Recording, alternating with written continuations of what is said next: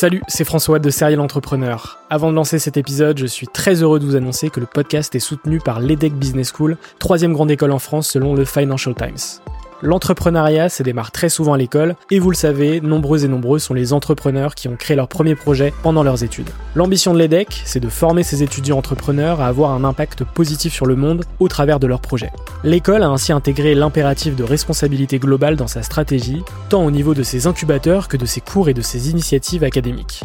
Au sein de ses campus de Lille, Nice, Paris à Station F ou encore à Berkeley en Californie, elle accompagne les startups grâce à sa méthode unique d'entrepreneuriat Responsible Entrepreneurship by Design. Une approche innovante permettant d'intégrer les enjeux économiques, sociétaux et environnementaux au cœur de leur modèle de développement et ce, dès leur création. L'objectif de l'EDEC, faire émerger un nouveau modèle de startup adaptable à tout projet qui intègre pleinement les enjeux de responsabilité. Chaque année, ce sont ainsi plus de 70 nouvelles startups qui intègrent ces incubateurs. Si vous souhaitez en savoir plus, n'hésitez pas à vous rendre sur www.edec.edu. Je vous souhaite une excellente écoute et vous dis à très vite.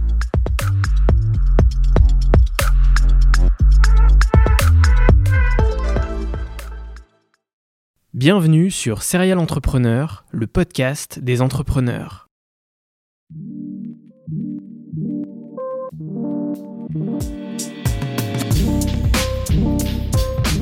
Je m'appelle François Allais et depuis 2017, je vais à la rencontre des entrepreneurs qui m'inspirent. PME, start-up, grandes entreprises, la mission de Serial Entrepreneur est de mettre en avant toute la diversité de l'entrepreneuriat francophone.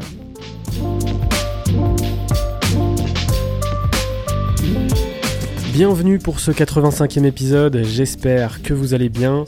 Cette semaine, je reçois Maxime Barbier, le cofondateur et CEO de TimeLeft, une nouvelle application où vous pouvez vivre de nouvelles expériences en faisant de nouvelles rencontres. Contrairement aux applications de rencontres traditionnelles, TimeLeft vous permet de créer des connexions dans un but clair et significatif, vivre une expérience fantastique ensemble. Le concept est simple, vous allez matcher une expérience avec une personne, cette personne recevra l'invitation pour accepter ou non, et si elle accepte, une discussion sera créée pour programmer cette expérience. J'ai enregistré ce podcast avec Maxime à Lisbonne en août, c'est ici qu'il a lancé son application. Ce que je ne vous ai pas encore dit, c'est que c'est loin d'être sa première aventure entrepreneuriale. Il s'est lancé tôt, très tôt même, dès l'âge de 18 ans, dans un premier temps dans le monde de la nuit, et c'est en 2010 qu'il cofondera par la suite le média des millennials que vous avez probablement connu, Minute Buzz, le premier groupe média qui deviendra 100% vidéo en supprimant son site en 2016. La suite, vous le saurez dans cet épisode. Pendant cette petite heure ensemble, vous allez découvrir la création de Minute Buzz en 2010 avec son associé Laure Lefebvre, le switch visionnaire de Minute Buzz vers du 100% vidéo en 2016, le rachat par TF1 et son départ précipité, les 100 rêves qu'il a souhaité réaliser, la création de TimeLeft en 2020 et la recherche du product market fit, ou encore le lancement à Lisbonne et les premiers milliers d'utilisateurs. Merci Maxime pour cet échange, c'était très cool, et un grand merci à Manon pour la recommandation. Avant de vous laisser avec cet échange, n'hésitez pas à vous abonner sur votre plateforme favorite, à mettre 5 étoiles sur Apple Podcast et Spotify, à partager l'épisode à votre réseau. Encore un grand merci à QuickBooks France, l'allié comptabilité des entrepreneurs qui est le sponsor du podcast. En description de cet épisode, vous avez moins 50% sur toute leur offre pendant 6 mois. Excellente écoute, prenez soin de vous et à lundi prochain pour un nouvel épisode.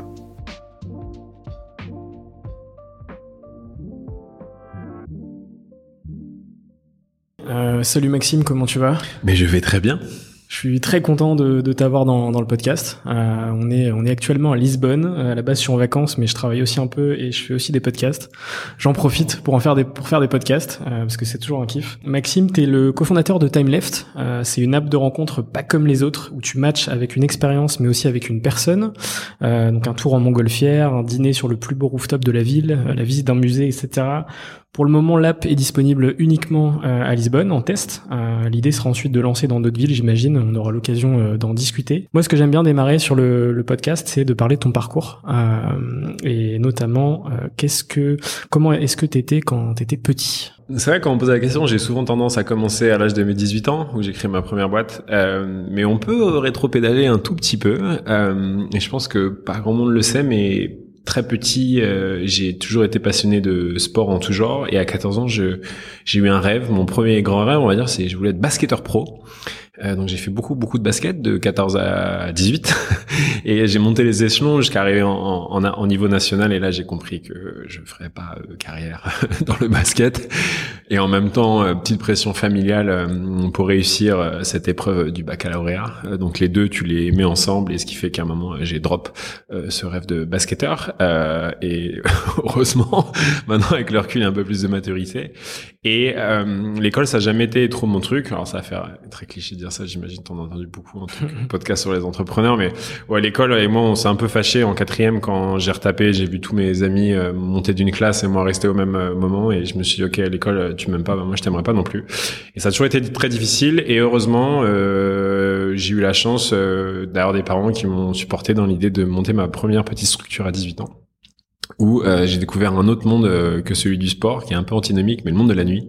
Et pendant sept ans j'ai évolué dans ce monde de la nuit à Paris, donc euh, j'ai eu une boîte d'événementiel euh, pendant toute cette période où j'ai organisé euh, beaucoup de soirées, j'ai géré des clubs, des DJ, des choses comme ça.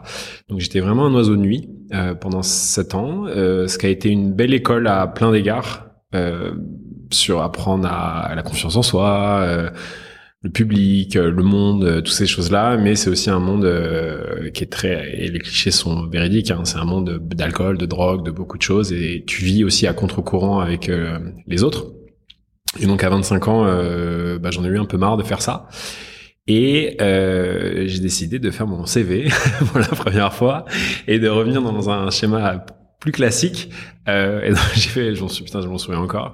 je me suis demandé qu'est-ce que j'aimais faire dans la vie et je sais pas, la pub à l'époque me plaisait bien parce que j'avais voulu faire des, je sais pas comment on dit un DUT, ouais un DUT, voilà, un DUT, un DUT de pub et il m'avait envoyé une, une lettre, euh, j'en souviens aussi encore où il m'a dit euh, que j'étais même pas sur liste d'attente au vu de mes notes, donc ils m'ont dit c'est pas pour toi. Et je me suis allé, on va essayer de revenir euh, à ça. Et donc j'ai fait des entretiens, j'en ai fait deux, euh, McCann et l'autre, je me souviens plus de laquelle agence. Et on m'a expliqué que bah la première étape c'était de faire un stage non rémunéré. Et là, et là, à 25 ans, euh, quand t'as un peu travaillé et tout ça, tu te dis, ouais, c'est quand même dur. Et euh, coup de chance, euh, ce même moment, je crée un premier blog euh, parce que j'en avais marre de la télé. Alors c'est drôle parce que j'ai fini à la télé après, mais j'en avais marre de la télé, de la presse qui disent que toujours ça va mal, c'est tout le JT, c'est que des infos négatives en permanence, en permanence. Et donc j'ai créé un petit blog qui s'appelait Minute Buzz. Euh, fin 2000, euh, non, février 2010, le 11 février 2010. Et euh, tu vas pouvoir me poser plein de questions, mais pour euh, finir avec cette intro, ça a fait euh, le plus gros chapitre de ma vie, puisque ça a duré quasiment 10 ans. 10 ans, ouais. De 2010 à 2019, ça aurait dû finir en 2020. Ouais. Mais mon cher actionnaire majoritaire, on a décidé autrement. Et ce fut la plus belle chose qu'il ait pu me faire comme cadeau, de me virer du jour au lendemain, parce que ça m'a mis une telle claque que ça a complètement changé ma vie, et sur plein de sujets euh, à la fois personnel, mais ça m'a aussi surtout donné l'idée de cette nouvelle société qu'on a créée avec Adrien, qui est Time Left. Euh, voilà. Je vais m'arrêter là, je vais te laisser poser des questions maintenant. Juste avant de parler de un peu de Minute Buzz et, et après de Time Left, euh, en fait, tu t'es lancé dans l'entrepreneuriat assez naturellement, très jeune, à 18 ans. Euh, la, la, la, direction de l'entrepreneuriat s'est faite euh, très naturellement, en fait. En fait, je, je dirais pas euh, que je me suis lancé dans l'entrepreneuriat. Je, je, fais un peu l'image du sport. C'est, c'est à 18 ans, je me suis dit, allez, je, je vais faire ça. Tu vois, je vais monter mon petit projet. Et, euh, et je trouvais ça trop cool euh, à l'époque euh, quand tu crées ta, ton URL, euh, t'allais d'aller dans le journal légal et tu vois, je l'ai encadré pour montrer à mon père et tout. Tu vois Donc en fait, c'est plutôt, j'avais envie de monter un projet parce que je, je, commençais à découvrir le monde de la nuit, puis je voyais qu'il y avait de l'argent à se faire, et puis au début c'était un peu du blague, puis à un moment on m'a dit ce serait bien que tu factures, donc bah facture, bah il faut que je crée une structure, ok je crée une structure.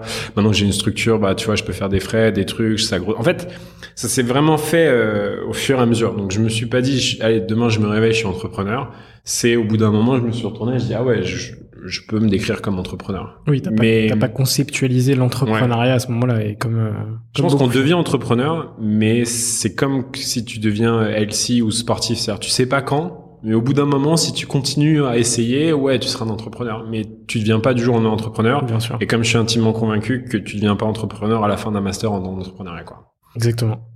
Et du coup, pour parler de Minute Buzz, donc euh, cette aventure qui euh, qui démarre en, en, 2010, donc il y, a, bientôt 12 ans.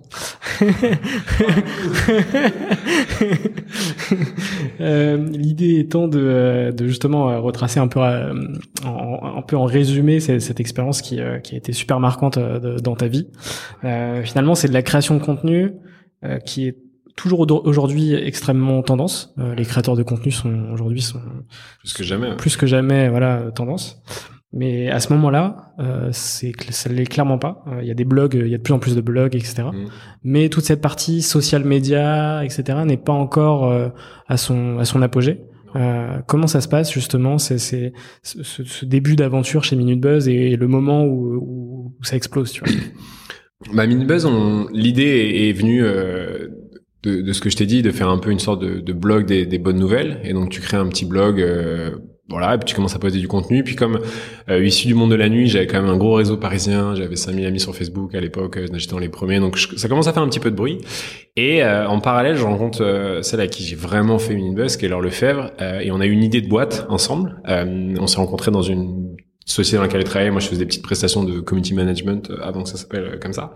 Et euh, elle a voulu entreprendre et elle avait vraiment la structure. j'avais plein d'idées, mais j'avais pas de structure. Et donc, on s'est associés. On a une idée de dans le social shopping à l'époque 2010. C'était un peu les mots clés c'était l'iPhone 3, putain.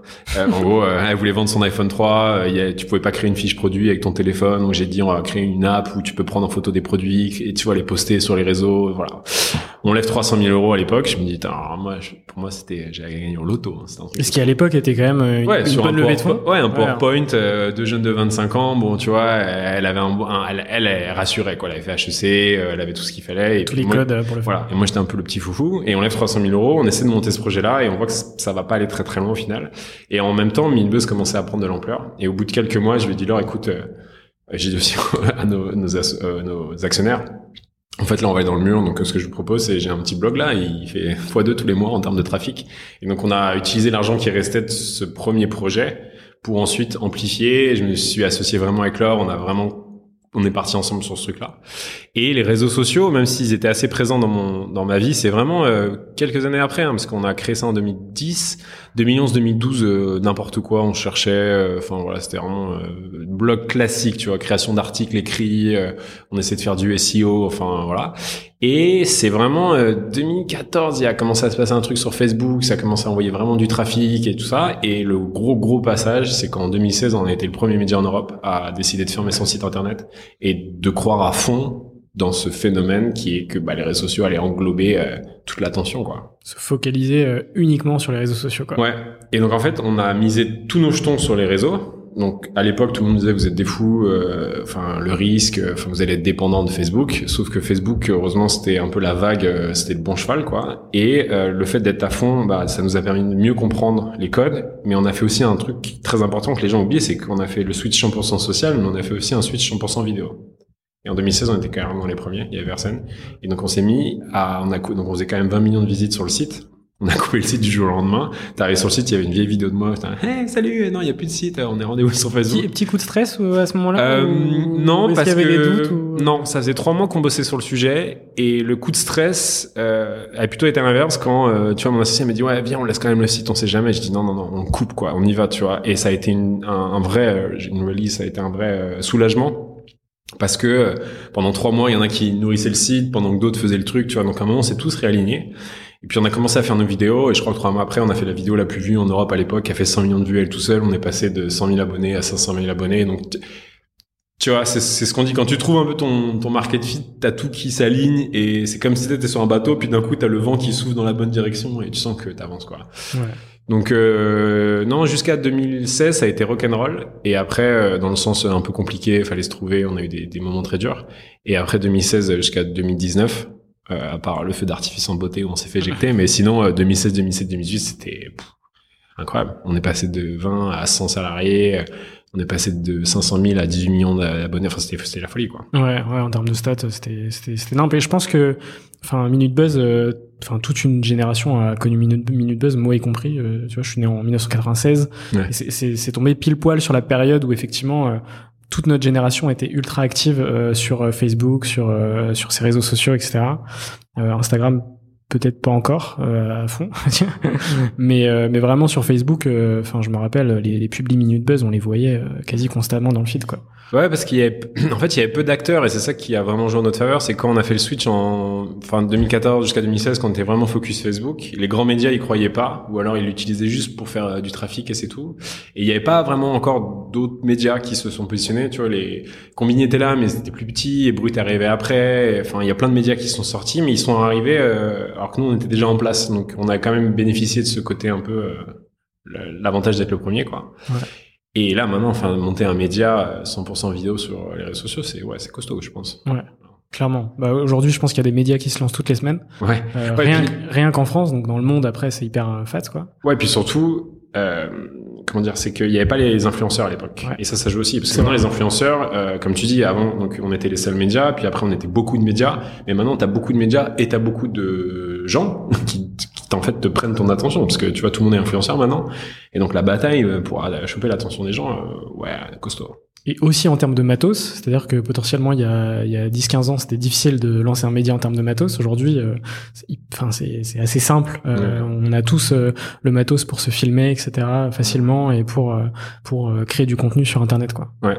ça, c'est marrant que tu me dises ça parce que j'ai une image quand Facebook a lancé les lives. C'était en 2015, 7, je sais plus, tu sais, avec le premier gros buzz, ça a été BuzzFeed qui a fait les pastèques malin. Et je me souviens, j'ai pris mon téléphone, on a commencé à faire live, et je me suis dit, mais c'est incroyable. Je me suis dit, pour faire cette action de live streamer quelque chose avec ton téléphone, je sais pas, il y a, il y a cinq ans avant, tu vois, il te fallait un camion et limite l'antenne satellite. Régie euh, de, régie de ouf, tu vois. et là, tu faisais le truc et tu te dis, ah ouais, il y a eu un gros gap. Et en fait, ce qui a été intéressant dans cette période, c'est que comme nous, on était les jeunes à vouloir tester, innover, on a bénéficié de ces gaps d'innovation donc on s'est retrouvé concurrent avec des gros qui eux avaient du gros matos lourd, etc. Sauf que maintenant ce gap technologique il est complètement euh, aplati et tout le monde a un iPhone, tout le monde sait faire des lives, tout le monde sait tout faire. Donc c'est même plus euh, la différence, euh, enfin c'est plus l'agilité technique qui va t'aider à te différencier, c'est vraiment par le contenu quoi. Ok. Et, et donc quelques années après, Minute Buzz se fait racheter par TF1. ouais. Ensuite, euh, on y vient. exactement, on y vient. Euh, comment ça se passe ce rachat? Qu'est-ce qui se passe dans, euh, pas pas d'un point de vue business, mais plus d'un point de vue état d'esprit dans, dans, ta, dans ta tête? Tu vois, tu te dis ok, je, je vends ce, ce bébé là. est-ce que est-ce que c'est une, une, quelque chose que tu avais pour objectif de faire quand tu as lancé Minute Buzz?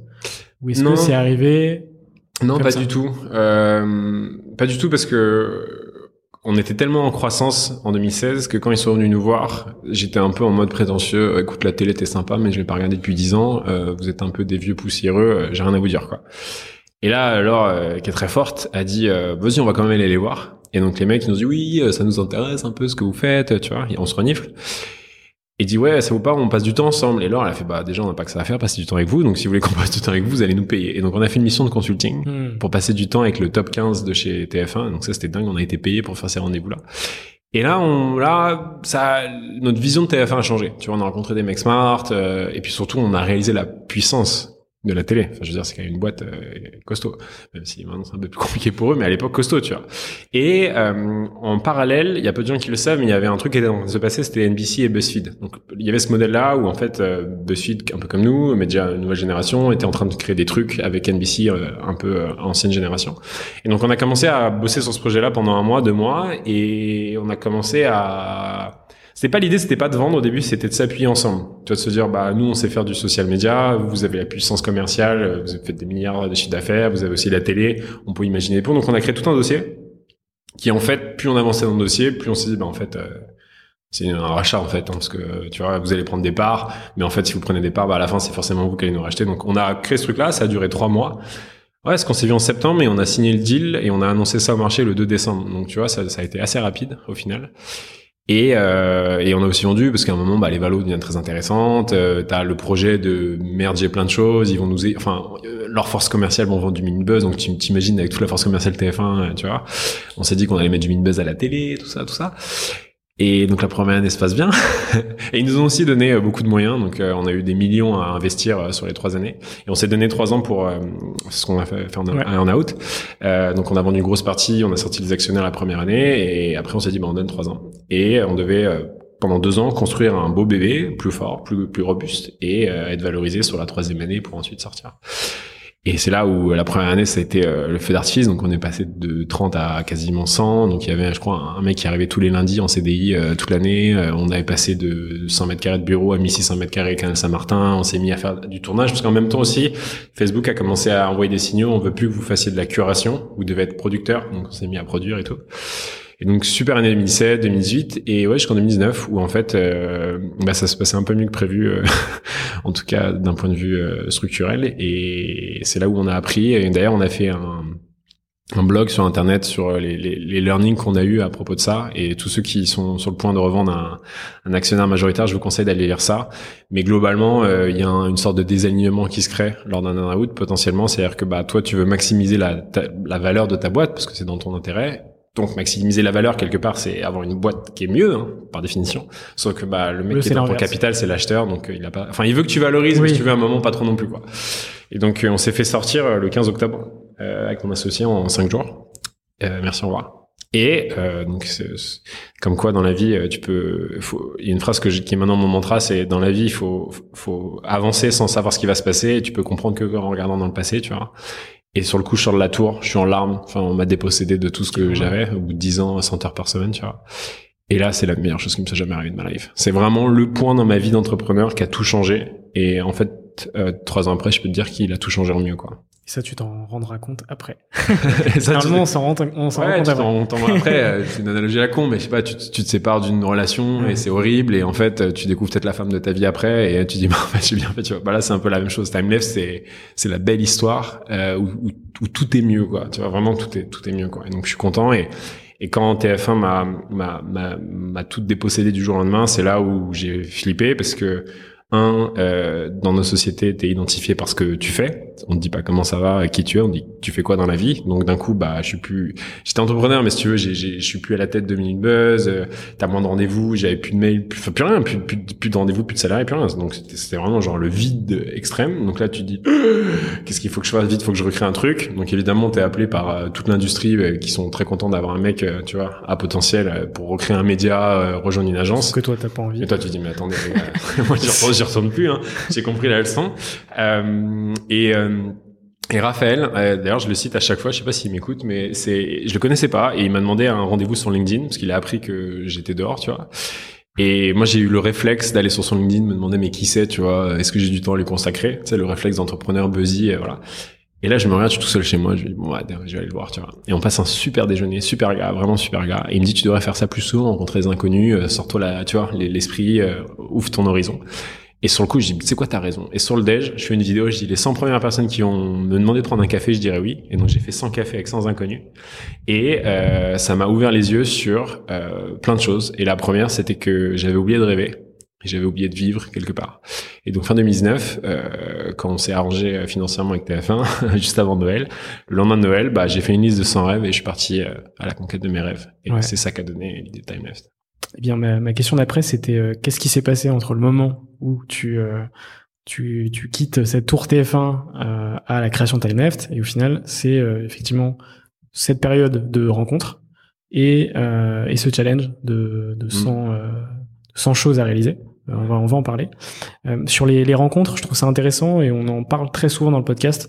Euh, moi, ce, ce concept-là, je l'ai, euh, j'en ai beaucoup parlé euh, dans, dans, dans, dans, les épisodes et notamment dans l'épisode numéro 2 du podcast avec Ludovic Euro. Je sais pas si tu vois qui c'est. Ouais, je connais D'être Active World et qui a ensuite créé Shaper. Et en fait, lui, euh, enfin, base une partie de sa vie sur euh, la sérendipité et sur le fait de rencontrer des gens justement et, et de et que ces discussions vont créer d'autres choses. Et si ça crée des choses, tant mieux. Si ça en crée pas, tant pis. Et c'est vrai que c'est un super concept de vie, je pense, euh, outre euh, la partie business, tu vois, juste sur euh, le côté, ok, rencontrer un maximum de gens, etc. Et du coup, c'est relié à Timelapse, forcément. Ouais, et, et, et, je le recommande souvent. Alors, à l'époque, j'étais suivi par beaucoup de personnes, donc c'est facile d'avoir ces 100 personnes qui ont topé à ma porte pour prendre un café. C'est sûr qu'aller dans la rue, à boire un inconnu, c'est un autre challenge. Hein. Mais je l'ai fait plusieurs fois maintenant, et depuis trois ans, toutes les semaines, je fais des dîners entre inconnus. et demain, j'en ai un aussi, on sera une vingtaine, et j'ai vraiment maintenant ce truc de chaque semaine rencontrer des gens inconnus d'univers différents. Donc j'ai la chance d'être connecté à plein de gens et donc ça aide, tu vois, mais de mettre ensemble des gens qui se connaissent pas. Donc déjà, à un moment, je me suis demandé, mais c'est tout le temps sympa. Qu'est-ce qui se passe? C'est quoi le, le, le, le, point commun? Et en fait, par définition, quand tu acceptes d'aller dans un dîner où tu connais personne, bah, quelque part, bah, tu vois, il y a une certaine ouverture d'esprit et ça fait des super rencontres.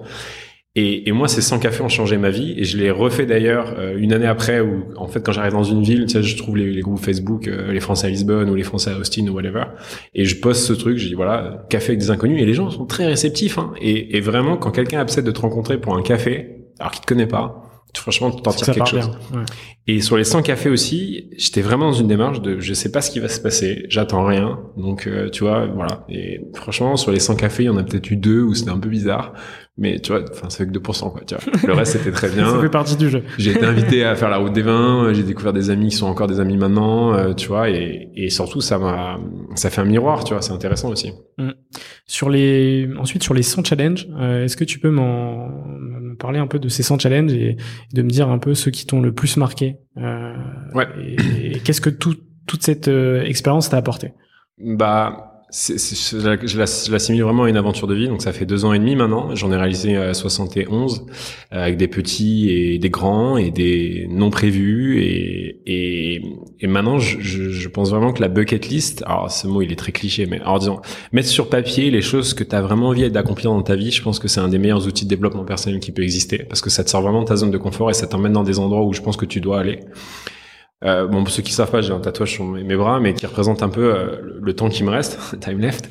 Et, euh, et, et j'ai compris il y a quelques années que on a une vie limitée, que la vie est courte, euh, et donc ça m'a un peu remis vivre le moment présent, profiter de l'instant, etc. Mais l'autre chose aussi que j'ai compris, même si pendant des années j'étais à fond sur la productivité, être le plus efficient possible, à faire des semaines en bloc, tac, tac, tac, tac, de la startup, ouais, faire en plus, en plus, en plus, en plus, j'ai pas le temps, j'ai pas le temps, je et en fait, c'est une illusion parce que de toute façon, tu pourras pas faire tout ce que tu veux dans ta vie. Et donc, l'idée, c'est de vraiment prioriser ce qui est important pour toi à l'instant où c'est important pour toi. Et quand j'ai fait cet exercice, je vous recommande à tous ceux qui écoutent ce podcast, même si vous allez pas au bout, juste l'exercice en soi, de se poser un soir, petite musique, petit verre de vin, tac, feuille de papier, qu'est-ce que j'ai vraiment envie de faire dans ma vie? Et moi, c'est une question que je pose le plus aux gens que je rencontre. Et souvent, majoritairement, les gens sont bloqués euh, qu'est-ce que euh, mes rêves euh, je sais pas t'as envie de faire quoi dans les deux trois prochaines années? Euh, bah je sais pas. Et, en fait si tu sais pas bah peut-être que tu vas y arriver peut-être pas. Et en fait, il y a un bouquin qui s'appelle Les cinq regrets des, des mourants. C'est ça, c'est d'arriver à la fin de ta vie en ayant regretté tout ce que tu, tu vois. Et donc c'est cet exercice de 100 rêves. Euh, J'en ai réalisé des cools. Euh, donc j'ai fait l'ascension du Mont Blanc. Euh, à chaque fois, j'essaye de prendre une peur. Donc j'ai jamais trop su nager. Donc j'ai fait un demi Ironman. Euh, j'ai eu peur de me battre. J'ai fait un combat de boxe amateur après sept mois de préparation. Euh, je voulais savoir ce que c'était d'être un ultra runner. Donc le 1er mai là récemment, j'ai couru 100 km en une journée. Euh, j'ai fait un million de sauts à la corde à sauter. Euh, j'ai soulevé deux fois mon poids de corps là récemment, qui est mon dernier challenge que j'ai accompli euh, il y a deux semaines. J'ai fait aussi des trucs plus euh, cérébrales. j'ai appris une langue. Je suis en, train de lire 200 livres en 1000 jours, donc je lis un bouquin toutes les semaines. Rubik's cube, le handstand, l'acro yoga. J'ai aussi testé tous les psychédéliques, tous. j'ai fait des trucs un peu loufoques comme une Vision Quest quatre jours dans la jungle à, côté d'un arbre sans bouger, sans boire, sans manger, euh, ou vipassana euh, en silence pendant dix jours à méditer dix heures par jour. Euh, donc il y en a qui sont très à ma personnalité, un peu extrême, un peu tu vois, aller toujours un peu plus loin.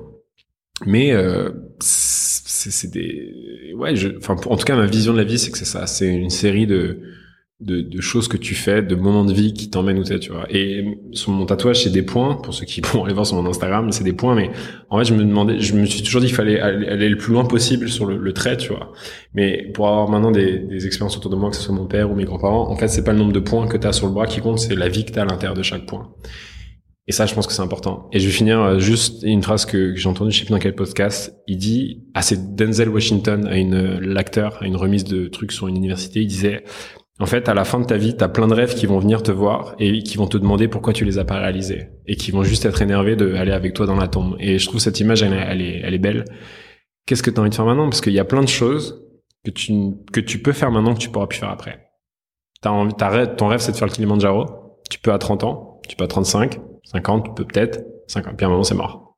Et donc, tu vois, et encore, on en revient à l'important, c'est pas de vouloir tout faire, c'est de vraiment se demander ce que tu as envie de faire dans ta vie.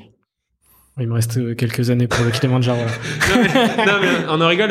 Tout, tout, tout, toute ma philosophie est basée sur une question à la con que je me suis posée le jour de mes 31 ans. J'ai demandé à Google combien de temps il me restait à vivre. J'aurais jamais dû, peut-être. C'est basé sur une moyenne. Euh, ok, français, français, donc espérance de vie d'un Français 82 ans. J'ai 31 ans. Je crois qu'il me reste 660 mois à vivre. Ah, je fais ah bah c'est pas beaucoup, euh. c'est pas beaucoup 660. Et donc euh, ça m'a mis dans ce chemin de, euh, de, de de ça quoi, tu vois. Ouais. Oui, puis c'est surtout combien de temps, mais combien de temps en bonne santé aussi, tu vois, parce qu'il y a des les aléas de la vie, etc. Donc c'est super. Euh, c'est une question. Euh, c'est pas une question à la con, c'est une question très large. Et effectivement, quand tu commences à te la poser, c'est que bah t'as as envie de, de, de, profiter un maximum de la vie, quoi, factuellement. Ouais. Et on oublie qu'on va mourir un jour, mais surtout on oublie que les actions qu'on met maintenant vont avoir un impact plus tard. C'est-à-dire il euh, faut pas être un extrémiste dans la nutrition, le sport et tout, mais il y a des basiques quand même à connaître, tu vois. Et, et moi, en 2020 et 2021, j'ai pris cette énergie, donc euh, dormir, manger, boire, euh, le sexe, la spiritualité, et j'ai tout essayé. Et je pense qu'il y a vraiment des trucs qui devraient être plus communiqués au plus grand nombre, mais ouais, t'as 30 ans, tu peux manger un peu de la merde, tu peux faire un peu moins de sport, et puis si t'as pris 3-4 kilos, c'est pas grave. Mais ça, répéter, en fait, si tu prends la direction, et bah malheureusement, j'ai de la famille très proche, ouais, avoir 20 kilos de trop, bah à 70 ans, il y a un truc qui pète, et, et en fait, les 10 dernières années de vie qui te restent, bah mm. c'est pas celle que tu pensais, quoi. Ouais. Tu vois. Aujourd'hui, tu es à 70-71 challenge. Il te, il te reste quoi un peu là dans ton top euh alors, euh, j'ai triché un peu sur les 30 derniers parce que je les ai remixés avec une nouvelle liste qui est les 40 rêves avant 40. Ah, nice. J'ai 37 ans et il me reste 3 ans. Je me suis allé, je vais en faire 40 avant 40. Donc j'ai repris un peu ce qui restait. Euh, et après, c'est une liste qui évolue. Tu vois, quand je l'ai créée, il y avait des trucs qui me correspondaient à l'époque. Euh, déjà, j'avais un peu de manque d'imagination pour aller jusqu'à ça, donc j'avais des trucs, je sais pas, voler en jet, tu vois, le truc un peu con que j'ai complètement euh, viré. et j'ai remis d'autres trucs. Puis après, euh, c'est aussi, c'est comme le, le sport ou l'entrepreneuriat, c'est qu'au bout d'un moment, à force de dire oui à des trucs, à de réaliser des choses, bah t'es plus ouvert, tu vois. ouais, viens, on va faire ça, ok. Tu vois, viens, on va, s'enfermer dans la jungle pendant quatre jours. Bon, peut-être, genre, peut-être pas du tout la En gros, bah ouais, pourquoi pas, ça va être cool, tu vois. Et, et et ça crée une sorte d'énergie positive qui d'ailleurs, je pense, attire aussi euh, ce genre de choses, tu vois. Ouais, c'est modulable et ça évolue au fil du temps, quoi. Mm. Tu, tu, tu fixes pas cette liste à un âge et tu te dis, ok, je vais absolument faire cette liste. Non, elle évolue aussi en fonction de tes envies, en fonction de, de toi, quoi, finalement on, on est parti un peu hein, sur, euh, c'est normal. sur l'entrepreneuriat. Et, non non c'est normal et je pense que dans les dans les dans les 15 20 derniers épisodes on parle beaucoup aussi euh, philo euh, et de vie etc je pense que c'est extrêmement important euh, et de, de pas que parler parler business finalement. Et on va parler de, de time left euh, qui est un peu le sujet principal du podcast et un peu ce pourquoi on, on est là aujourd'hui. Donc tu crées cette app en 2020 comment comment ça se passe le moment où tu dis ok j'ai envie de, de créer cette et c'est quoi cette première version de Time Left qui euh, du coup j'imagine n'est pas la même qu'aujourd'hui? je, je, je, finis quand même essoré euh, fin 2019 par toutes les aventures euh, de 10 ans de Minibus, TF1, tout ça. Et donc le 26 décembre 2019 je, prends, je réalise mon premier rêve donc partir seul à l'étranger. Donc je pars en Australie. Coup de bol c'est un peu the place to be en début de pandémie. Donc je, voilà. Et, et vers mars je, la, la pandémie arrive. Les gens pensent que ça va durer une semaine, puis deux, puis trois, puis euh, moi j'étais en Australie, je continue à réaliser les rêves, courir torse nu sur la plage, et il y a une animosité qui a grandi très fortement dans les gens qui me suivent, tu vois, genre ah comment tu peux euh, te traballer euh, torse nu sur la plage alors que nous on est enfermés à Paris et tout. Et donc j'ai senti qu'il y avait une sorte de, de dichotomance. Euh, j'ai sorti un mot compliqué. j'espère, que c'est le bon. et en gros, moi je me suis dit il y a un truc, les gens sont, tu vois, sont enfermés chez eux, c'est une sorte de vipassana forcée, ils sont en train de se poser plein de questions, ils sont déprimés, c'est comme mon job, c'est comme ma vie. Et moi, je dis, je me publier. Et je me suis dit, mais en fait, ce côté bucket list, si tout le monde pouvait faire cet exercice-là, ce serait top. Je trouve le nom, Time Left, euh, tu vois, rapport avec toute la philosophie qu'on vient d'expliquer, tu vois, on, on boucle, hein, mais on y arrive. Euh, et donc la première idée, euh, et heureusement j'ai lu des bouquins sur tout ce qui est le prototypage, commencer doucement, tu en revient toujours à la même chose. Au lieu de partir euh, full avec une agence ou quoi, on a fait un petit euh, MVP. C'est là où j'ai appelé Adrien, euh, qui était mon directeur marketing chez Minbuzz, qui petite dédicace, hein, je leur dis, mais on le sait, on la raconte l'histoire maintenant, mais quand je suis parti, je dis voilà, tu seras la première personne à qui je vais proposer une, histoire si j'en crée une. J'ai tenu parole. Et euh, on crée un petit MVP tout simple, en fait, euh, bah, euh, mets tes rêves, et quand tu mets tes rêves, tu peux voir les rêves des gens, et c'était un truc, enfin, c'est tout bête, hein, tu, tu, pouvais soumettre un rêve, donc tu mets ton nom ton rêve, ta catégorie, et c'est tout. Puis le premier jour 100 personnes, puis le deuxième jour 500, puis à un moment on a commencé à avoir 5000 rêves soumis en quelques jours, on s'est dit ah, il y a un truc à faire. Mais en même temps, ça fait quatre mois que je suis en train de réaliser mes rêves. J'avais prévu de prendre une année sabbatique. Euh, bon mollo tempo, tu vois. Donc on bosse un peu sur le sujet, mais moi je commence à, je voyage, je vais en Nouvelle-Zélande, je fais des trucs. Enfin en 2020, j'ai vraiment fait que voyager. Alors ça peut paraître bizarre, mais voilà. Euh, et euh, en septembre 2020, avec Adrien, on se dit c'est quoi Je pense qu'il y a un vrai truc. Viens, on y va quoi. Moi, il fallait que je fasse un réinvest d'argent. On avait un peu de sous. Euh, lui, il, il voulait quitter Minbuzz, il voulait monter sa boîte. On mélange le tout, boum, en septembre 2020, on crée euh, Time Left. On continue sur cette idée de bucket list, on pousse, on pousse, on se dit il y a vraiment un truc à faire, sauf que on s'est très vite rendu compte qu'on était en fait un outil. C'est-à-dire t'arrives sur Time Left, tu crées ta bucket list, elle est faite, c'est bah t'as plus besoin de nous en fait, parce que ta bucket list elle va pas changer euh, du jour au lendemain. On itère, on itère, on fait toutes les heures possibles, on prend une agence, on part sur des trucs très compliqués, on rajoute plein de features parce qu'on pense que c'est des features qu'il faut rajouter pour faire marcher le produit.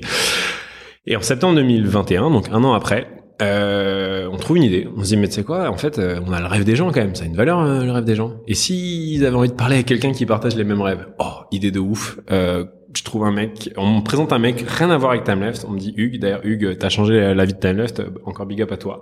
On me présente ce mec, ouais, il est dans le même esprit que toi, entrepreneur, sportif, rencontre-le. On parle, super feeling. Et à la fin, je fais, tu fais quoi?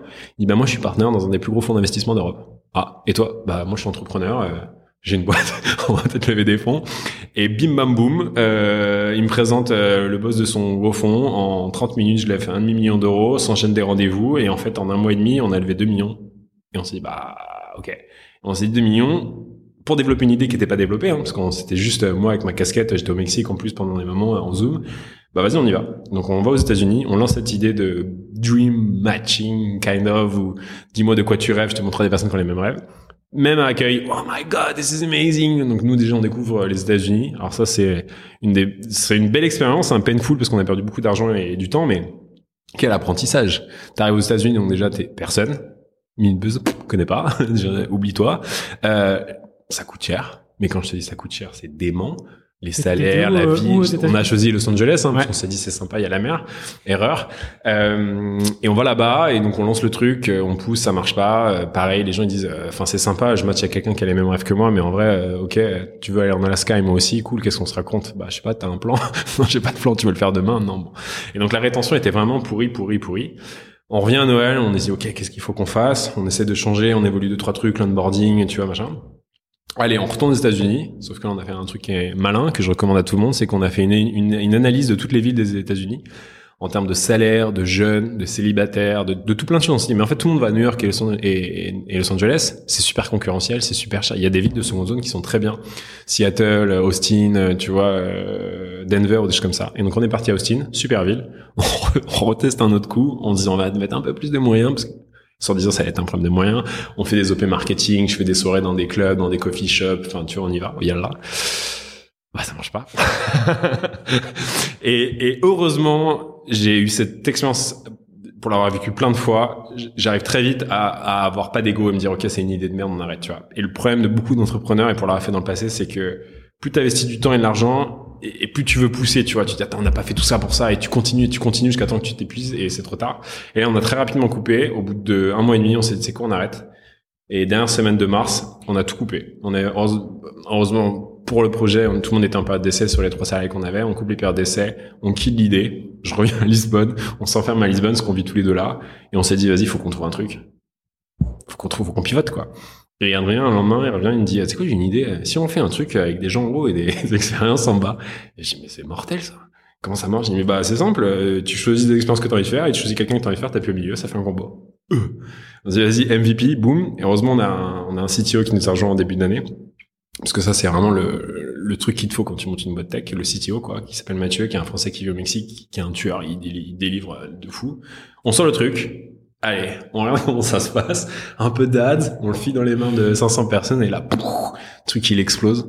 Rétention de ouf, euh, la moitié des gens reviennent le lendemain, des messages envoyés dans tous les sens et là, ça fait deux mois et demi qu'on bosse dessus et on a notre market fit. Donc là, on réaccélère. Donc comme quoi, les gens ils, ils voient là, puis ils disent, oh, c'est trop cool, tu es lancé à demain. Ouais, mais ça fait deux ans qu'on galère et on a fait cinq pivots quasiment. C'est le cinquième pivot qu'on fait, tu vois. Ouais, ok. Pour euh, pour expliquer l'app aux gens qui euh, qui ne, ne, seraient pas encore sur Lisbonne, je, je suis sur le petit pic.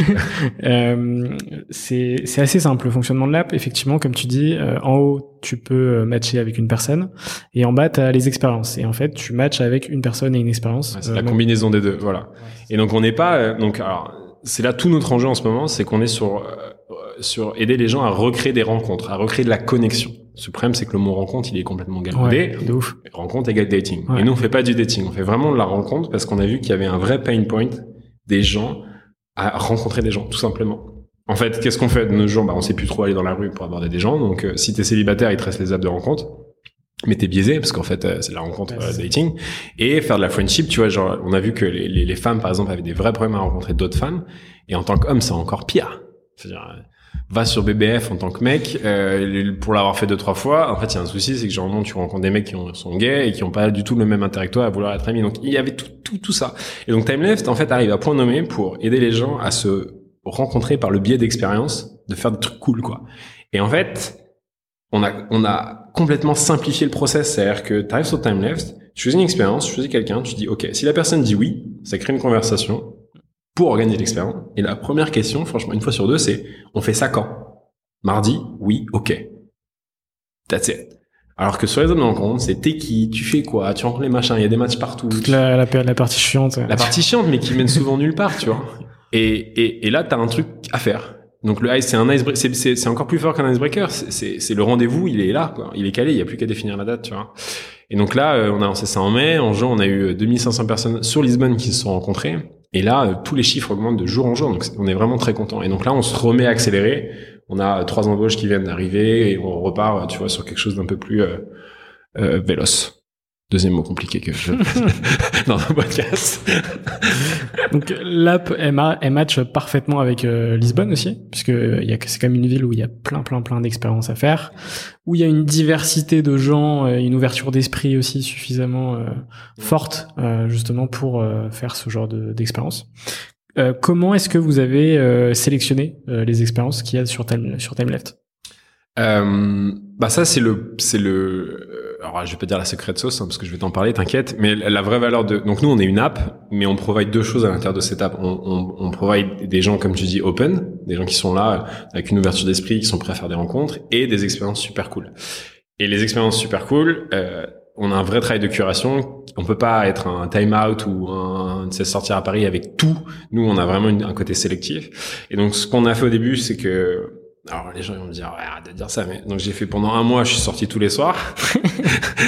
Donc ah bah t'as la chance. Ouais enfin au bout d'un moment c'est bien crevant quand même mon gars.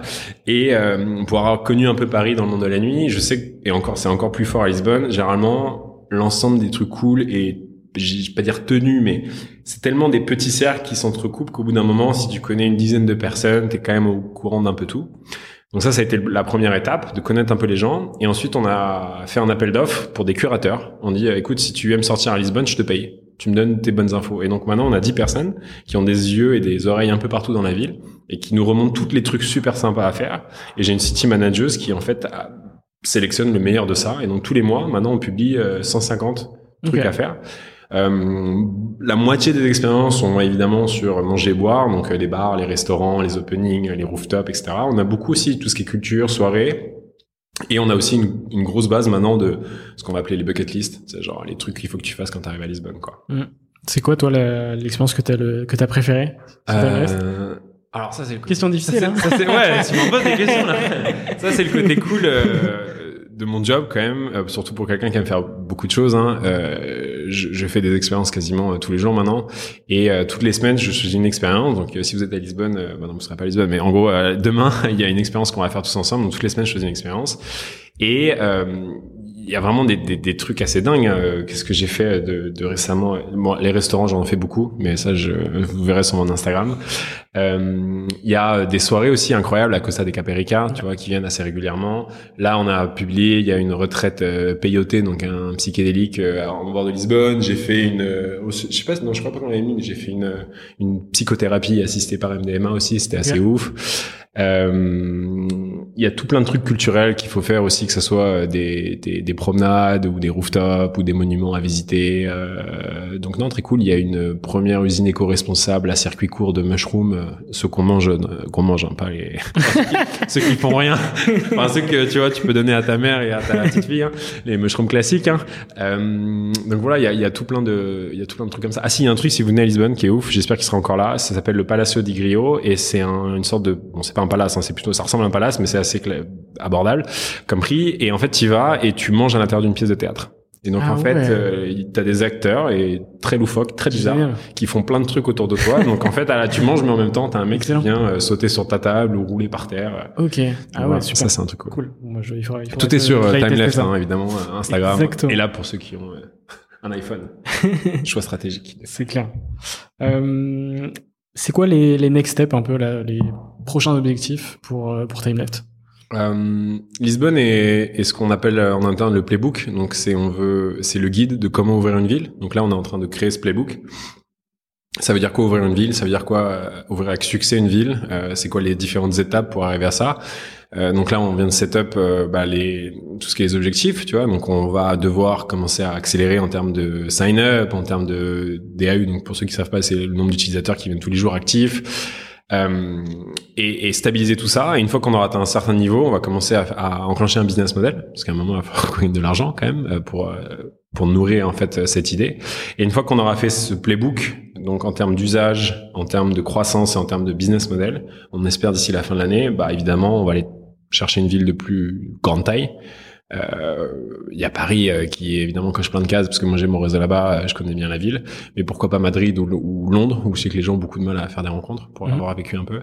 Donc voilà, donc euh, playbook, pardon, Sur playbook à Lisbonne et ensuite euh, deuxième ville. Et une fois qu'on a fait deuxième ville, bah après sûrement une série A et et on repart aux US. Coucou, on revient. Mais cette fois, on a un market fit. Ouais, exactement. Avec un produit Ouais, plus solide et, ouais, puis surtout euh, des retours d'expérience euh, d'utilisateurs, etc. Donc euh, ça peut être cool. Euh, on passe à la partie bilan.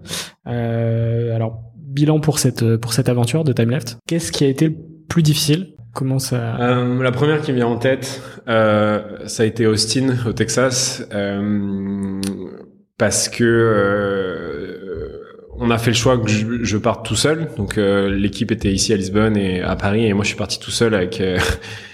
C'était l'expression avec ma bite et mon couteau, et, euh, et j'avais euh, pour but d'ouvrir cette ville, euh, donc de faire connaître Time Left. Et les premières semaines ont été très très dures. Déjà, il faut ravaler son ego et vaincre sa peur d'aller aborder des gens dans la rue, d'aller essayer de négocier des partenariats avec des coffee shops qui quand juste qu'on a rien à foutre de toi. Et ensuite, il y a eu cette phase où Ouais, j'ai, je sais pas, j'ai fait un événement dans un coffee shop et je suis resté euh, 8 heures dans le coffee shop et j'ai parlé à 10 personnes, tu vois. Et donc, tu rentres chez toi et tu te rends compte que les 10 en plus, elles réutilisent pas l'app. Enfin, t'es là, et tu qu'est-ce que je fais là, quoi, tu vois. Et puis t'es tout seul et tout. Donc, ça a été un peu dur. À la fin, heureusement, euh, j'ai réussi à créer un réseau amical, euh, j'ai rencontré des filles et ça a aidé un peu, tu vois, voilà, sur la partie personnelle. Et après, j'ai pris un, un expérience manager qui m'a aidé à faire des événements. Mais pareil, on, on forçait, c'est-à-dire qu'on a fait deux, trois événements. on en a fait deux. On s'est associé avec une marque de euh, joints. Et en fait, si tu t'es chargé de Timeleft, on te donnait un joint. Donc le mec, il m'a filé 500 joints. On a fait un événement, une soirée et tout. Donc c'était, je distribuais des joints et j'avais plein de downloads. Mais pareil, les mecs, ils, ils téléchargeaient pour le joint. Donc le lendemain, il y a pas de- donc il y a eu une- un, un petit côté passage à vide et, et le retour à Lisbonne, tu vois, la queue entre les jambes, quoi. En fait, euh, on a dépensé euh, quand même, tu vois, facile euh, 50, euh, 100 k et donc ça, ça a été assez dur. Euh, et, et ça, c'est plus lié à moi, mais ça, ça a duré deux ans quand même. Donc la première année, ça te dérange pas trop. Puis au bout d'un moment, tu te dis putain, ça fait deux ans quand même, tu vois. Euh, et, et puis tu vois le cash qui diminue. Donc quand tu lèves 2 millions, c'est cool parce que avec une petite équipe, tu as ce qu'on appelle le runway, c'est le nombre d'oxygène qui te reste, mais tu as 30-40 mois devant toi. Puis tu commences à accélérer, tu fais deux trois erreurs, un Austin par-ci, un Los Angeles par-là, puis d'un coup, t'as plus que 30 mois devant toi, puis après t'as 25, et donc t'as as ces passages à vide où tu te sens un peu seul, où ça marche pas, puis tu vois que en fait le cash il diminue, tu vois, à vue d'œil en fait. Hein. Et donc là, tu commences à paniquer, et puis t'as un pivot, un deuxième, un troisième, un quatrième, et heureusement le cinquième là, il, a tout changé. Donc euh, so far so good. Est-ce que euh, indirectement, il n'y a pas aussi une pression de de sortir d'une expérience euh, entrepreneuriale entre guillemets réussie en termes d'aboutissement Ça c'est une super question. Tu vois Euh, et je suis content que tu la poses parce que je trouve qu'elle est, elle, est- c'est un truc qu'on, j'ai jamais entendu cette question-là parce que il y a un truc que les gens, enfin qu'on a, que j'avais pas confiance, euh, con- conscience, pardon, c'est la pression que t'as en tant qu'entrepreneur successful. Alors, euh, toute proportion gardée, hein, c'est pas une question d'ego, mais j'ai quand même fait un truc sympa. Et t'arrives sur le marché et tu tu te mets une pression. Tu te dis putain, j'ai mon, tu vois, Je suis obligé de réussir. je- tu vois, j'ai fait un truc gros, euh, on l'a vendu, euh, valorisation à, tu vois, à 8 chiffres, tac, tac, et, ou 7, euh, oui, 8, et, et t'es là, tu vois, et tout le monde t'attend, et tu te mets toute seule une pression. et tu dis mais attends euh, je peux pas monter ça faut que ça soit encore plus gros faut que ça tu vois faut que le marché soit plus enfin c'est c'est assez assez dur et en fait c'est encore moins dur que l'autre facette pour avoir des entrepreneurs à côté de moi c'est que bah tu restes complètement bloqué et tu fais rien donc il y a le côté où tu as peur tu, tu, te lances moi je me suis lancé dans TimeLeft tu vois j'ai remis toutes mes billes dans l'aventure donc tout le réinvest que j'avais j'ai tout remis dedans euh, tu lèves facilement de l'argent parce que comme tu es la cartouche de l'entrepreneur successful, bah tu vois, tu lèves 2 millions d'euros facile et tout. Donc ok putain, maintenant faut que j'assure. Donc t'as une vraie pression. Mais en fait, le pire, je pense, c'est c'est l'autre, c'est quand il se passe des mois et moi je suis content parce que j'ai remonté, tu vois, quatre mois après. Mais euh, je connais des gens, ça fait un an, deux ans et au bout de deux ans, bah tu vois, te remettre en selle, en fait, plus, t'attends, je pense, plus c'est dur. Ouais, il y a des gros passages à vide euh, justement après ce, cette typologie d'expérience où effectivement euh, euh il y a euh, il y a une sortie potentiellement qui qui se passe, mais même si elle se passe bien, même si elle se passe mal, l'après en fait est, est d'autant plus difficile de effectivement est-ce que je recrée une boîte, je recrée un business, est-ce que je recrée une startup, est-ce que je crée une agence, ou est-ce que je, je, je retourne dans le salariat? Généralement, enfin dans la majorité des cas, c'est quand même une nouvelle boîte. Mais du coup, il y a effectivement d'autant plus de pression que euh, le, premier business où effectivement où t'as t'as finalement rien à perdre. Euh, ta, ta première boîte, t'as rien à perdre parce que t'es t'es personne entre guillemets et euh, et t'as tout à faire. Alors qu'effectivement, quand t'as un bagage de 10, euh, 15 années d'entrepreneuriat derrière euh, qui ont abouti à certaines choses, forcément, t'as plus de pression quoi. Bah on dit la phrase que j'ai souvent entendue, c'est que c'est plus facile de lever sur son futur ou de, de, de, que les gens croient en toi sur ton futur que sur ton passé. Tu vois, quand tu vas lever de l'argent, par exemple, si t'es un entrepreneur et que t'as rien fait à 25 ans, t'es tout feu tout flamme, ok, t'es un futur potentiel, ok, on te donne de l'argent. Quand tu as euh, monté deux boîtes, s'il y en a une qui a pas marché, d'un coup, ça devient plus compliqué, tu vois. Et un autre truc aussi que j'ai découvert pour avoir parlé avec pas mal d'entrepreneurs, c'est qu'il y a quelque chose qui est aussi très dur, c'est que quand tu as fait 20 ans d'entrepreneuriat, ça fait partie de toi, c'est-à-dire que créer, être à la tête de tes projets, tester des choses, etc. Et t'as beau avoir gagné de l'argent, euh, devenir investisseur, euh, tu vois, vivre ta vie à la cool, au bout d'un moment, ça tronge l'idée de parce que c'est une énergie en fait. C'est une énergie, l'énergie créative, de création, c'est une énergie. Et quand tu as, goûté à ça, ça fait partie de toi. Et, investir et coacher des gens, je l'ai fait, euh, c'est sympa, mais au final, tu, as envie de vraiment revenir à avoir ton truc, tu vois. Et là, je le vois. je, je, suis pas vieux, hein, j'ai 37 ans, mais mais j'ai une énergie à me lever le matin qui, qui, qui est boostée par ça, tu vois. Et, et ça fait partie de mes, de mes sept énergies. Donc il y a bien manger, bien boire, bien manger, le sexe, la, spiritualité, mais l'énergie de création, je pense qu'elle est clé. Ouais. De créer un truc. Alors il y en a, ça peut être créer une famille, il y en a, ça peut être créer des projets, euh, je sais pas, immobiliers ou quoi que ce soit. Moi, c'est l'entrepreneuriat et j'ai des amis qui sont un peu en déprime à cause de ça, tu vois. Ouais. Ouais, l'idée c'est vraiment de trouver euh, euh, en quoi tu tu peux euh, comment dire euh, performer et dans, dans lequel tu es bon et dans lequel tu aimes faire ça en fait. Ouais, trouver un sens à tes journées, tu vois. Et, et c'est pas facile parce que tu dis ouais mais il faut que ça soit plus gros ou euh, moi j'ai quand même besoin d'un gros salaire ou attends ou il y a aussi j'entends souvent c'est que ouais je me suis quand même fait chier pendant dix ans maintenant je veux que ça aille plus vite euh, j'ai pas envie de faire ci j'ai pas envie de faire ça et en fait euh, bah si tu refais quoi. Ah oui puis t'es obligé de à un moment donné de faire des enfin de mettre des efforts dans, dans ce sur quoi tu as envie d'aller, tu vois, c'est évident quoi. Et la dernière question pour cette partie bilan, c'est de quoi es-tu le plus fier aujourd'hui? Euh, bah, le premier truc qui me soit venu en tête, c'est je, suis fier de ce qu'on est en train de construire avec euh, mes associés, avec Adrien. Euh, tu vois, Adrien, c'est une c'est une très belle histoire. C'est-à-dire, euh, j'ai je l'ai recruté en tant que social media manager pour un média social shopping qui a pas fait long feu il y a maintenant peut-être six ans de ça. Il a gravi les échelons chez Winbuzz. Au final, on, on remonte une boîte. Ça fait deux ans. On n'a jamais eu un mot plus haut que l'autre. On s'entend super bien. On est très différents, mais donc je je, je, valorise vraiment ce côté humain de l'aventure où je crée des trucs avec des enfin tu vois avec des potes quoi. En fait Adrien devenu un pote et on, et on prend du plaisir quoi. Et ça, ça je suis fier d'avoir je suis fier d'avoir pu offrir ça quelque part à Adrien que qui goûte à ce côté aventure qu'on le fasse ensemble. Et donc euh, je suis fier de Time Left clairement. Time Left je suis fier. Et et encore une fois, tu vois, c'est ce que je disais quand j'ai quitté Minbuzz, j'ai l'impression de plus être rien parce qu'on me demande ce que tu fais, mais en vrai, c'est vrai, Timeleft, c'est ma vie, je, je parle que de ça tout le temps. Et, et, et je, même le matin, j'ai envie d'aider des milliards de personnes à se reconnecter entre eux, tu vois. Donc il y a un vrai truc où, ouais. Et l'autre chose aussi où je suis fier, c'est ce côté, euh, bah en fait, c'est rêve parce que c'est sans expérience, elles m'ont, mais en deux ans, j'ai eu un changement de vie euh, colossal. J'ai changé ma façon de manger, de bouger. J'ai, j'ai, un chapeau, euh, j'ai, un tatouage, j'ai, j'ai arrêté. Enfin, je me suis mis à lire, à écrire, j'ai fait mon podcast, ma newsletter, euh, j'ai appris des langues qui m'ont ouvert sur le monde, euh, je, je baragouinais un peu en anglais, maintenant je suis complètement bien. Enfin, donc je suis fier de, de m'être montré à moi-même que ouais, on peut changer si on a envie. Si on a envie. ça c'est sûr. non mais ça peut paraître con, euh, et c'est un des bouquins que j'ai lu là la semaine dernière sur un philosophe qui s'appelle Alder. En fait, ça part que d'une décision et le problème, c'est qu'est-ce qui bloque la décision? Mais une fois que tu as pris la décision, en fait, tu, tu peux changer, tu vois. Et, et c'est top. Et ouais, j'ai une chance, je, je me dis toujours, j'ai une chance de ouf quand même. Merci papa, merci maman. c'est le moment où je le place, non? Dédicace.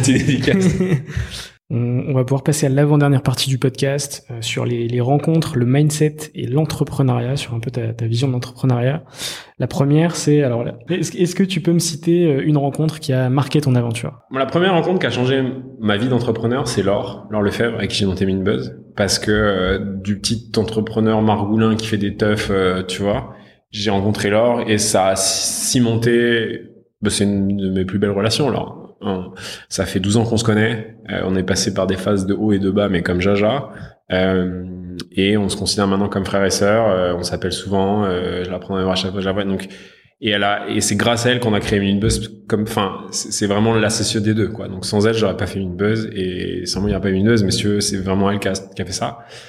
Euh, après, tu vois, si je prends un peu dans l'ordre, j'ai Sarah Chouraki qui a repris le rôle de, de DG chez, chez Minibuzz euh, quand on a fait rachat TF1, qui a apporté énormément de structuration. Et c'est là où tu te rends compte que les gens qui ont fait des grandes écoles, quand même, ça déroule.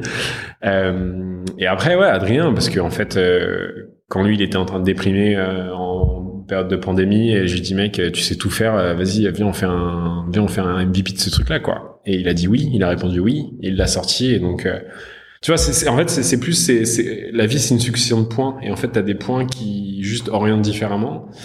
Euh, et donc, euh, ouais, en termes d'entrepreneuriat, en tout cas, c'est vraiment ces personnes-là qui ont cranté. Et après, ça, ça, va être bien ce que je veux dire, mais la première, ça reste quand même mon père, euh, qui m'a toujours soutenu. Et pendant dix ans, je dormais euh, dans une petite chambre, dans son cabinet dentaire à Paris. Il m'a financé comme il pouvait les deux, trois mille euros par-ci, par-là, des fois, pour, tu vois, donc avoir eu la chance d'avoir euh, un écosystème qui d'ailleurs fait référence à un bouquin qui s'appelle Outliner, c'est à quel point en fait je suis blindé de privilèges, tu vois, d'être né dans une famille avec un peu d'argent, euh, en banlieue, d'être un homme blanc, grand, enfin tous ces trucs-là. Donc euh, donc voilà, donc si je retrace, c'est ça, c'est merci les parents, ensuite Laure, Adrien, et après j'ai deux potes aussi qui Nasser et, Seb, et dont Seb qui est actionnaire maintenant dans Timeleft aussi, qui ont toujours été des supports. Donc ouais, c'est un peu les gens qui ont compté pour moi dans ma vie d'entrepreneur. Okay. Et TF1, non, oui, bien sûr. Mais, non, mais blague à Merci TF1. Tu vois, je, je m'en souviens, c'est sorti de ma bouche et je me oh putain. C'était il y a deux ans, je pense. J'étais dans un podcast, pareil. Je fais, ouais, bah, merci TF1. Oh putain, qu'est-ce que j'ai raconté? Merci TF1. Mais en fait, ouais, merci TF1 parce que, ouais, c'est une leçon de vie qui, qui, qui, qui a été une des plus, qui maintenant est une des plus belles leçons qui me sont arrivées, tu vois. Ouais. Oui, t'ont permis de, de, passer à autre chose aussi, tu vois. Et donc on en revient à tous ceux qui ont qui subissent des trucs très durs dans votre vie d'entrepreneurial. En fait, c'est un point et en fait euh, tout dépend de comment vous allez connecter les prochains points qui vont arriver, tu vois. La deuxième question, elle est très reliée à ça. C'est euh, est-ce que le, le, mindset est la chose la plus importante euh, chez un entrepreneur? Plus que les compétences, plus que. Ouais. Plus que Alors je sais pas si tu mets la résilience dans le mindset, mais. Bien sûr. Je pense que la résilience est complètement intégrée dans le ouais. mindset c'est la vie c'est dur et entrepreneur c'est encore plus dur. Franchement, c'est t'as rien qui joue en ta faveur. Tu les, un peu moins maintenant, mais t'as eu cette vague pendant les deux trois dernières années là où ouais, en fait j'aime pas mon job, je vais, je vais devenir entrepreneur. Mais mieux vaut être dans un job que t'aimes moyen que d'être entrepreneur d'une boîte qui marche pas. Enfin, on, on a surmarketé euh, tous ces succès, tous ces gens, et c'est très bien. Il y a plein d'entrepreneurs qui réussissent, mais c'est c'est que dalle. Les maths jouent contre toi 99% des boîtes ne voient pas les trois ans. Je veux dire, t'es, enfin, statistiquement, t'es mort déjà. Tout, est dur, tout est compliqué. Euh, dès que tu commences à manager, c'est l'enfer. Euh, les, taxes, les chats, c'est, franchement, c'est très très dur. Il y a donc ce côté-là. Après, il y a le côté impact sur le corps aussi. Moi, pendant euh, des années, j'avais des problèmes d'intestin. J'ai fait une grosse, un gros burn-out en demi-douche à l'hôpital. Enfin, genre, mon corps, il était en vrac. J'ai tout testé, euh, euh, de me soigner une naturopathie, des médicaments, tout, changer mon alimentation, rien qui marchait. Et en fait, arrêter une buzz, il y a tout qui s'est réparé. Et tu te rends compte du stress. Tu travailles tout le temps comme ça, c'est, c'est, t'abîmes ton corps, quoi. Et donc, ouais, je pense que la résilience, la résilience est, est, croire en quelque chose de plus grand que toi. C'est-à-dire, tu, tu, tu, crois que tu vas changer quelque chose, mais il faut qu'il soit très haut parce que je sais plus, j'ai entendu ça il y a deux jours, on me dit ouais, euh, les fondateurs, c'est quelqu'un qui est dans une boîte, si oui, les fondateurs, l'objectif c'est de revendre. Donc en fait, ils sont juste là pour faire du cash, cool. Mais c'est pas, enfin, je veux dire, à un moment quand ça va tanguer, il faut avoir un, je pense qu'il faut avoir un truc plus grand, être résilient et je l'ai sorti il y a longtemps, je m'en souviens de ça, il faut garder la pêche. Ouais. Tu vois. Et donc faites du sport et une vie équilibrée, faites des trucs à côté. Enfin, tu vois, c'est c'est un marathon quoi. Donc euh, donc ouais, résilience, je dirais. Et, la dernière question, c'est euh, quel conseil donnes-tu aux personnes qui, euh, qui se lancent justement dans, dans l'entrepreneuriat? One step at a time. Si vous faites un pas chaque jour, au bout d'un moment, vous arriverez où vous voulez aller. Et commencez pas trop vite. Commencez à une vitesse que vous pouvez tenir tous les jours. Et donc, commencez petit. Euh, au lieu de faire un énorme truc, commencez par faire un petit MVP, un petit prototype, puis avancez petit à petit. En fait, il faut juste pas lâcher. Mais pour moi, l'entrepreneuriat, c'est comme le sport. C'est la même analogie tu veux apprendre à courir un marathon, faut savoir courir un 20 km, tu veux savoir courir un 20 km, faut apprendre à courir 10, 5 et il faut commencer petit. Et si tu cours un peu tous les jours, et c'est pour ça que j'adore mes challenges, quand j'ai appris à courir 100 km en une journée, le matin, je suis parti, je savais que j'allais le faire. Alors j'avais perdu énormément de poids, je courais un semi-marathon tous les deux jours pendant des mois, enfin c'était intense, tu vois. Mais j'ai commencé par courir euh, ces 10 km, puis à un moment, mon coach, il m'a dit, bah vas-y, on va augmenter. Puis au bout d'un moment, je me suis senti prêt. Et c'est là où, tu vois. Et si t'arrêtes pas, bah, au bout d'un moment, tu vas. Mais vraiment, euh, c'est plus simple que ce qu'on pense. C'est juste décomposer dans un truc facile, tu vois. Tu veux monter ton e-commerce, euh, bah en fait, c'est quoi monter un e-commerce? Euh, C'est Shopify, ok. Peut-être tu peux faire un premier cours de formation sur Shopify. Peut-être que tu peux essayer de vendre un ou deux produits. Peut-être tu peux faker que tu as des produits, voir si ça fait des clics. Enfin, tu vois, lire, se documenter, rencontrer des gens. En fait, il y a plein d'étapes avant de devenir entrepreneur. Il y a plein d'étapes avant de lancer sa boîte.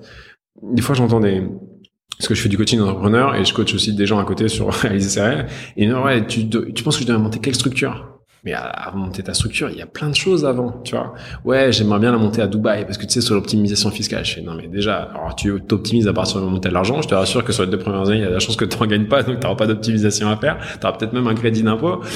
Donc tu vois, et, et je, pense qu'on va trop vite. On regarde aussi souvent le produit fini, tu vois, c'est-à-dire qu'on dit ah j'aimerais être comme lui. Ah, mais ça fait six ans, tu vois ou quand les gens qui veulent se lancer sur, j'ai eu mal de gens qui viennent me voir sur les podcasts ou sur les vidéos, ouais, tu penses que j'achète quel matos? Mais prends ton téléphone. Moi, je tous mes podcasts, pour aller voir sur Spotify, ils sont faits à l'iPhone. Euh, je recorde comme ça. Et en fait, faut se lancer. L'action, le mouvement crée l'entrepreneur, je pense. Tant que tu es en mouvement et que tu avances, au bout d'un moment, tu arriveras à faire ce que tu as envie de faire. L'importance de faire les choses étape par étape. Et c'est vrai que beaucoup de gens veulent euh, directement arriver à la dernière étape avant d'avoir commencé. Et ça, c'est super, euh, c'est super euh, nul, tu vois. Enfin, dans le sens où effectivement, il faut, il faut déjà se lancer et ensuite euh, continuer d'apprendre, etc.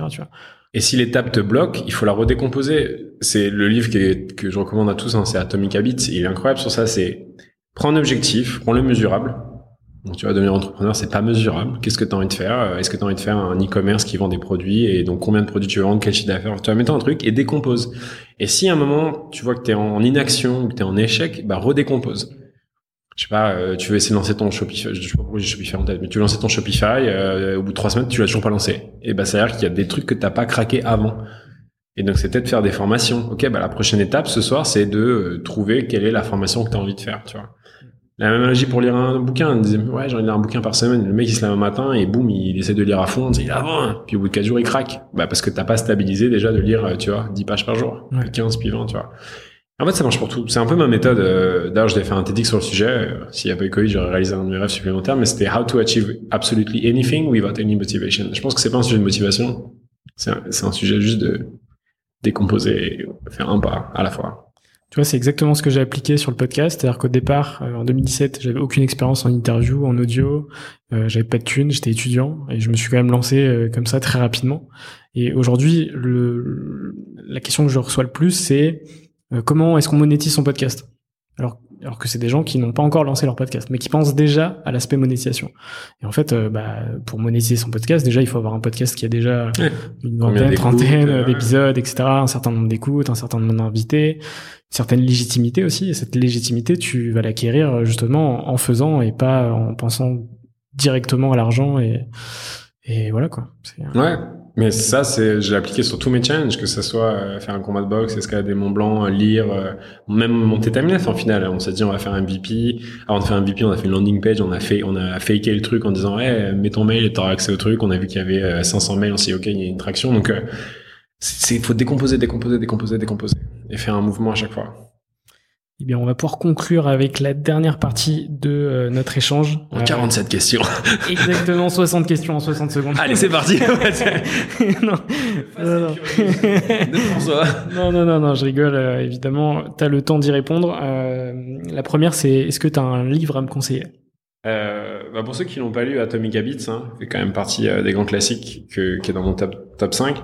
Euh, j'ai le prénom c'est Olivier, mais j'ai pas le nom de famille et son livre c'est 4000 euh, semaines. Donc j'ai vraiment redécouvert cette notion de le temps qui est limité et en fait c'est pas une question de vouloir tout faire, mais de savoir ce que tu as vraiment envie de faire. Donc ça, ça m'a pas mal aidé. Euh, et le dernier là que j'ai lu la semaine dernière, c'est comment apprendre à être, à ne pas être aimé par les autres. C'est une philosophie sur ce philosophe Adler qui est vraiment très très sympa. Et, je le cite de temps en temps parce que je trouve qu'il est cool, mais euh, euh, le film de Goggins, comment il, le bouquin de Goggins, comment il s'appelle euh, You Can't Hurt Me de David Goggins, qui est pour moi un alien, un extraterrestre. Et je trouve que voilà, tu tapes des barres quand tu lis le bouquin. Ça te fait réaliser que t'es un peu une merde, mais c'est cool. Ça fait du bien, enfin. ouais, ça fait du bien. Tu vois. Euh, donc ouais, non, c'est des Atomic Habits, c'est franchement le bouquin à avoir au moins, au moins lu une fois, je pense. Euh, c'est le seul bouquin de ma vie que j'ai lu deux fois d'ailleurs, en français et en anglais, parce qu'il est puissant quoi. Et d'ailleurs, c'est hallucinant. Je crois qu'il a 75 000 reviews sur Amazon. C'est un truc de fou. Ok, alors. Des millions de. Ouais, très, je vous conseille. Je note. Euh, Est-ce que tu as un film ou une série à me conseiller? Euh, je regarde pas beaucoup de trucs pour être honnête, euh, mais la dernière série que j'ai vue qui était assez sympa, c'était Battle for Uber, Super Pump sur l'histoire ah de Uber. J'ai commencé. Ouais, euh, pas mal. Voilà, ça, c'est très mec, très très mec testostérone, hein, mais t'as envie de, de conquérir le monde à la fin de ce truc-là. Euh, donc ça c'était assez cool. Euh, et non, je regarde pas de films et pas de Non, mais écoute, euh, ça, ça, ça, me va très bien. Euh, y a-t-il une question que tu aurais aimé que je te pose mais que je ne t'ai pas posée? Ouais. Euh, mais comment ça va? Comment ça va? Ouais. Comment En fait. La vie d'entrepreneur, c'est quand même vraiment fait de haut et de bas. Et là, on fait un podcast, tout est beau, on parle de trucs cool et machin, mais mais c'est quand même une, vie assez teintée de moments durs euh, et, et, mentalement assez durs, tu vois. Euh, que ça soit euh, moi personnellement, tu vois, euh, bah, je suis toujours célibataire, j'ai pas d'enfants, j'ai 37 ans, donc c'est des choix de vie quand même. Enfin, il y a pas d'entrepreneurs qui ont des enfants, je dis pas, mais je trouve que l'entrepreneuriat, ça prend une telle partie de ton temps à dispo que que qu'on oublie parfois que c'est au, au des trucs que tu pourras pas faire à côté, tu vois. Et c'est beaucoup de sacrifices. Ouais, c'est beaucoup de sacrifices et et souvent je suis heureux et je suis fier et euh, tout ça. Mais il y a aussi quand même pas mal de moments et, on parle vraiment de plusieurs fois dans la journée. Hein, tu vois, des petits pics où tu te demandes ce que tu fais là ou est-ce que tu n'auras pas mieux fait de faire autre chose. Donc ouais, c'est il y a une sorte de, tu sais, c'est très positif puis c'est négatif, très positif. Tu vois, il y a des, des, petits trucs comme ça, des petites générations, je trouve. Et ouais. Et donc là, ça va. Mais ce matin, il y a des moments où ça allait pas, et tu vois. Donc je vois, c'est un truc qui m'est venu comme ça en tête. Mais tu vois, cette question, euh, comment ça va, elle est devenue très, elle est devenue très banale, très banale en fait. On, on, on, se pose tout le temps cette question sans attendre de réponse, tu vois. Ça va? Oui, bah oui. Ouais. bah moi, la, la, question que je dis souvent, c'est comment ça va de 1 à 5. Et 1, c'est genre la pire majorité de ta vie, et 5. Comment ça va, François, de 1 à 5 4. 4. Qu'est-ce qui te manque pour aller à 5 Franchement, j'en sais rien. tu vois. en fait, je trouve que cette question est trigger parce que quand on dit 4, généralement, c'est plutôt que ça bah, va. Oui, tu vois. Et quand quelqu'un te dit 3, c'est que, tu vois, ça, alors s'il dit 2, c'est chaud, mais. Ouais. Et 1, c'est. on en parle, on en parle. euh, il me reste deux questions. Euh, la première, c'est quels sont euh, les entrepreneurs que tu me conseilles pour euh, de futurs épisodes? Euh, Sébastien Lucas. Alors j'ai un biais, hein, c'est un, de mes meilleurs potes, mais c'est un des entrepreneurs les, les plus smart que je connaisse. Euh, Alex de Alex ISD de Voodoo. Ah, ouais. Rocket Star, le mec, il, il, a créé une comète. Donc, euh, ça serait, je, le connais un peu, mais je connais pas vraiment l'histoire de Voodoo. Et ça serait intéressant d'avoir ce parcours-là, tu vois. Qui est quand même un truc, euh, un truc euh, monstrueux. Et euh, au Capital, j'ai un mec qui, qui, qui m'impressionne pas mal, c'est Benjamin Chemla de, de Shares, euh, ouais. qui, qui, qui lève des fonds, attire l'arigot euh, en quelques mois, il boum boum boum, le mec il crante et je suis bluffé par sa capacité d'exécution, tu vois, de lever 50 millions en 18 mois, d'avoir embauché 500 personnes. Je, je... Elle est très vite. Ouais, très très vite. C'est le mec qui a fait Stuart, qui a été racheté. Ah ok. Oui, je crois que c'est la Poste. Ouais. Donc voilà, c'est les trois que je pourrais te citer. Très bien. Voilà. Et la dernière, c'est quoi pour toi un entrepreneur? Un entrepreneur, c'est quelqu'un qui a appris à entreprendre. non, mais on en revient à ce que je te disais, c'est... Il y a, en fait, on est tous entrepreneurs. On sait tous entreprendre. Il y a des gens euh, qui savent entreprendre. Euh, je sais pas, sortir sa voiture et la laver, c'est une entreprise. Tu veux faire, tu vois, c'est une entreprise dans le sens, c'est une aventure, tu vois. Et je pense qu'on est tous entrepreneurs et qu'il n'y a pas euh, l'entrepreneur et le non-entrepreneur. Il y a juste l'entrepreneur qui a plus d'expérience, qui est et comme le sport encore. moi, c'est la même analogie quoi. T'es un entrepreneur, je suis un entrepreneur, et un mec qui va lancer son podcast demain, bah il va se mettre dans l'idée d'entreprendre quelque chose. Et peut-être qu'à un moment il va arrêter. Alors ouais, t'as moins la notion d'entrepreneur, je trouve, en tant que salarié, mais ça reste de l'intrapreneurial, c'est-à-dire que tu, t'entreprends des projets, tu, tu mènes à bien des choses à l'intérieur d'une plus grande entreprise que toi. Mais je pense qu'on on est tous entrepreneurs et je trouve qu'on a trop euh, mis une image, tu vois, de sacraliser, sacraliser ce truc du mec qui sait ce qu'il fait, euh, qui est le CEO de sa boîte avec sa casquette. Euh, non, en fait, on est tous entrepreneurs. Et, et, un truc qu'on oublie, il y a des entrepreneurs, les mecs qui font le pain, les plombiers, euh, tous ces PME. Enfin, il y a des mecs qui ont, ils, ils entreprennent. Et d'ailleurs, ils sont même sur la longue durée, ils sont plus successful que la plupart des start-upers, tu vois. Exactement. Euh, je trouve que dans le milieu, on associe trop souvent entrepreneur à start-upper déjà. Alors que tu vois, il y a des gens qui ont des, moi j'en rencontre plein de gens, hein, Lisbonne en général, qui ont des, des petites boutiques de céramique et qui, qui ont lancé des, des trucs d'usine à vin, de, de cultifs de champignons, champignons que tu manges, enfin que tu manges mais qui font rien après. Je sais pas comment les dire. On précisera dans le podcast. Ouais, on précisera en bas.